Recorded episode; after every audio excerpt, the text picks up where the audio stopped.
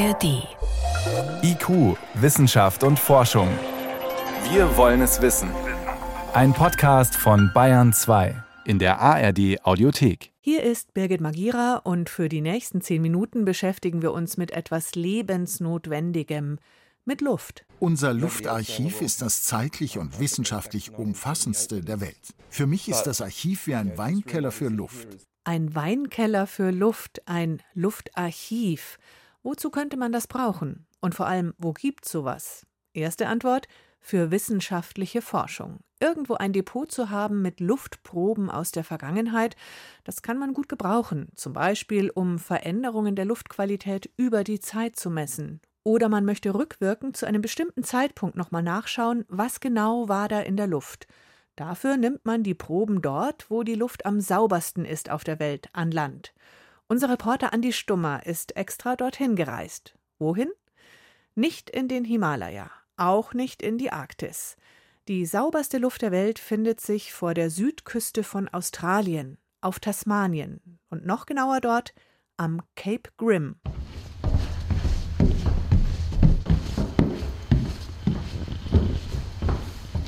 Es braucht nur ein paar Schritte, um der Klimaforschungsstation im australischen Cape Grim aufs Dach zu steigen. Vom ersten Stock des klotzigen Flachbaus aus führt eine schmale Treppe mit ausgetretenen Holzstufen nach oben.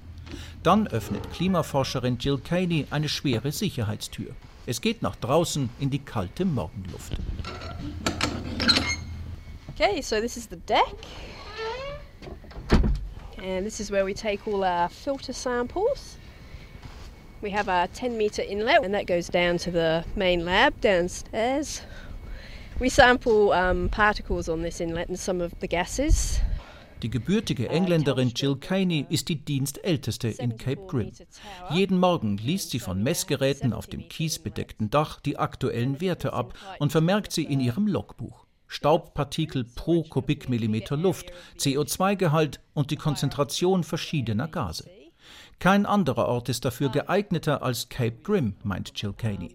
Denn die Forschungsstation an der äußersten Nordwestspitze Tasmaniens ist an drei Seiten von Wasser umgeben. Tasmania is often known for its big, wide blue skies, and that's largely a consequence of the clean air we have down here. The southern hemisphere is a lot cleaner than the northern hemisphere. Tasmanien ist bekannt für seine klaren blauen Himmel. Das liegt an der sauberen Luft, die wir hier haben. Nirgendwo auf der Welt ist sie purer. Die Luft, die hier vorbeizieht, kommt über den fast menschenleeren Südpazifik. Sie ist unverdorben von Industrie und Autoabgasen und dem Smog von Großstädten. Südlich von uns liegt die Antarktis, Australien im Norden und Südamerika im Westen. Das sind tausende Kilometer weit nichts als Ozean. Directly in front of us is Antarctica. So to the north is Australia. If we go due west, South America is many thousands of kilometers away, and there's nothing between here and there except ocean. Cape Grim ist eine sogenannte Baseline-Station. Das bedeutet, die hier analysierte Luft gilt als Richt- und Idealwert. Die Luft ist so sauber, dass sie dort buchstäblich in Flaschen abgefüllt und zu Forschungszwecken archiviert wird. Okay, so in this box we have one of the uh, archive tanks waiting to be filled. It's a 35 liter stainless steel tank. Verpackt in einen Karton und Plastikfolie liegt ein silberner, leerer Edelstahlzylinder mit Drehventil. Gut 80 cm hoch, Fassungsvermögen 35 Liter. Mehr als 150 dieser Behälter wurden seit Ende der 70er Jahre in Cape Grim abgefüllt. Das Prozedere ist längst Routine, sagt Klimaforscherin Jill Caney. Der Zylinder wird in ein Bad aus Flüssigstickstoff gelegt. Dann die Luft aus 70 Metern Höhe mit einer Spezialsonde ins Innere gesogen. The tank will initially be flushed to clean it to ensure that there's no contamination and then we'll fill it to pressure. Der Tank ist innen blitzblank gesäubert, damit es keine Verunreinigungen gibt. Dann wird die Luftprobe unter Druck komprimiert. Das dauert schon ein paar Stunden, bis ein Zylinder auch voll ist. That's it, but it does take quite a long time to fill one of these tanks, uh, you know, a couple of hours. 1978 wurden zum ersten Mal in Cape Grim atmosphärische Luftproben archiviert. Seitdem werden jedes Jahr bis zu sechs weitere abgefüllt, um den Zustand der Atmosphäre historisch zu dokumentieren. Gelagert aber werden die Edelstahlzylinder nicht auf der Insel Tasmanien, sondern etwa 650 Kilometer weiter nördlich auf dem australischen Festland. Bei der CSIRO, der staatlichen Forschungsgesellschaft, Abteilung Atmosphärische Klimaforschung in Aspendale, einem Vorort von Melbourne. So what we have here is um, about half of the Cape Grim Air Archive.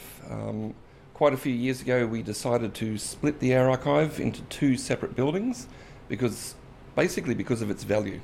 Paul Crummell ist in seinem Element. In einem fensterlosen Stauraum führt er durch das Luftarchiv. Auf tiefen Regalen stapeln sich die Edelstahlzylinder aus Cape Grim, liegend nebeneinander aufgereiht, vom Boden bis zur Decke. Das ist aber nur die Hälfte der kostbaren Behälter. Die andere Hälfte der Zylinder, erklärt der Klimaforscher, lagere in einem anderen Gebäude. Das Luftarchiv sei viel zu wertvoll, um es etwa bei einem Brand ganz zu verlieren. Die Chromatographen, die im Labor nebenan stünden, Geräte, die 80 verschiedene Gase in den Luftproben nachweisen und ihre Konzentration messen können, die seien zu ersetzen. Aber nicht die Luft. We like to think of it as a, a wine cellar, but for air. It's not that sensitive to temperature changes. Für mich ist das Archiv wie ein Weinkeller für Luft. Temperaturschwankungen spielen allerdings keine Rolle. Selbst wenn sie oft schon Jahrzehnte hier lagern. Die Proben in den Tanks verändern sich nicht. Wir überprüfen das regelmäßig. Die Eigenschaften der atmosphärischen Spurengase, die uns interessieren, sind noch genauso wie am Tag, als sie abgefüllt wurden. The samples inside tend to be very faithful to when they were filled for most of the trace gases that we're interested in. Wie jede gute Flasche Wein hat auch jeder Zylinder im Luftarchiv ein Etikett. Darauf stehen eine Registriernummer, wann der Inhalt zum letzten Mal analysiert wurde, wie viel Luft noch im Tank ist und wann er befüllt wurde. Uh, this sample over here is the oldest one we have, uh, filled on the 26th of April 1978. Let's have a quick look. Around 80 psi left in it, so not a lot of sample left in that old 1978 sample. Ob der älteste Zylinder von 1978 oder die 80er Jahre Behälter. Je früher das Abfülldatum, desto weniger Inhalt ist noch übrig, obwohl die komprimierten Luftproben etwa 2000 Litern entsprechen. Paul Crummell und seine Kollegen müssen aufpassen, dass dem Archiv nicht die Luft ausgeht. So when somebody comes to us asking for some air samples from the really old samples, we have to really think hard about wenn uns Institute um ältere Luftproben bitten, dann müssen wir den wissenschaftlichen Nutzen ihrer Forschung abwägen. Brauchen sie nur 100 Milliliter oder mehrere Liter? Wir sagen dann, wir haben nicht mehr viel von den späten 70ern und frühen 80ern übrig. Darf es auch bis in die 90er sein? Uh, sometimes we have said, you know, there's not much left in the late 70s, early 80s, and is it sufficient just to have some from the the late 80s, 90s onwards.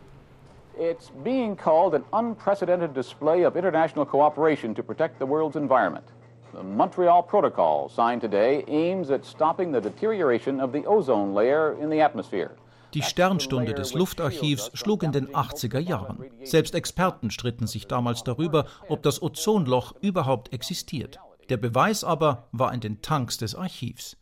Eine Analyse der atmosphärischen Proben über Jahre zeigte, die unsichtbare Hülle, die die Erde vor den schädlichen Strahlen der Sonne schützt, wurde durch FCKWs zerstört. Gase aus Kühlsystemen, Klimaanlagen und Spraydosen.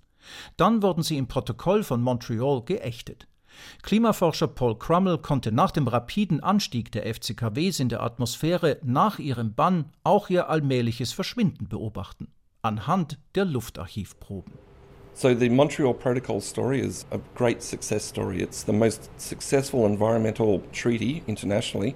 Das Protokoll von Montreal ist eine große Erfolgsgeschichte. Es wurde von fast jedem Land auf der Erde unterzeichnet. Wir sind sehr stolz darauf, mit dem Luftarchiv dazu beigetragen zu haben, dass es so weit kam.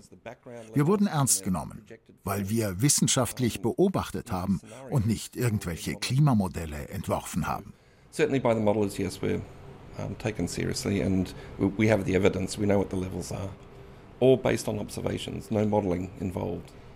Heute machen den australischen Klimaforschern andere Gase Sorgen. Ausscheidungen bei der Aluminiumschmelze, der Halbleiterindustrie und beim Gebrauch von Düngemitteln, die stark klimawirksam sind.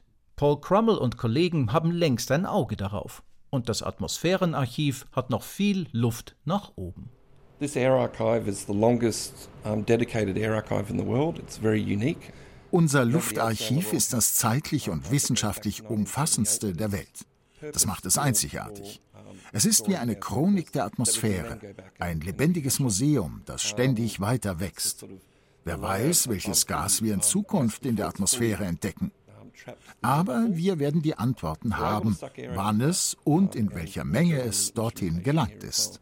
Fill in the story, fill in the gaps about when was it started to be used in considerable amounts and emitted to the atmosphere. Andi Stummer war an dem Ort mit der saubersten Luft der Welt, auf Tasmanien vor der australischen Südküste. Neben Australien auch Neuseeland und auch Kanada haben vor allem die nordischen Länder sehr saubere Luft. Auf Platz 1 ist Island. Deutschland ist nicht mehr in den Top 10, sondern nur auf Platz 14. Zur Luftverschmutzung und ihren Ursachen und Folgen gibt es übrigens viel zu finden in der ARD Audiothek. Einfach mit genau dem Stichwort dort suchen und wir haben auch ein hintergründiges Radiowissen zum Element Luft, dem Atem der Welt, so der Titel. Bis zum nächsten Mal hier bei IQ sagt Birgit Magira.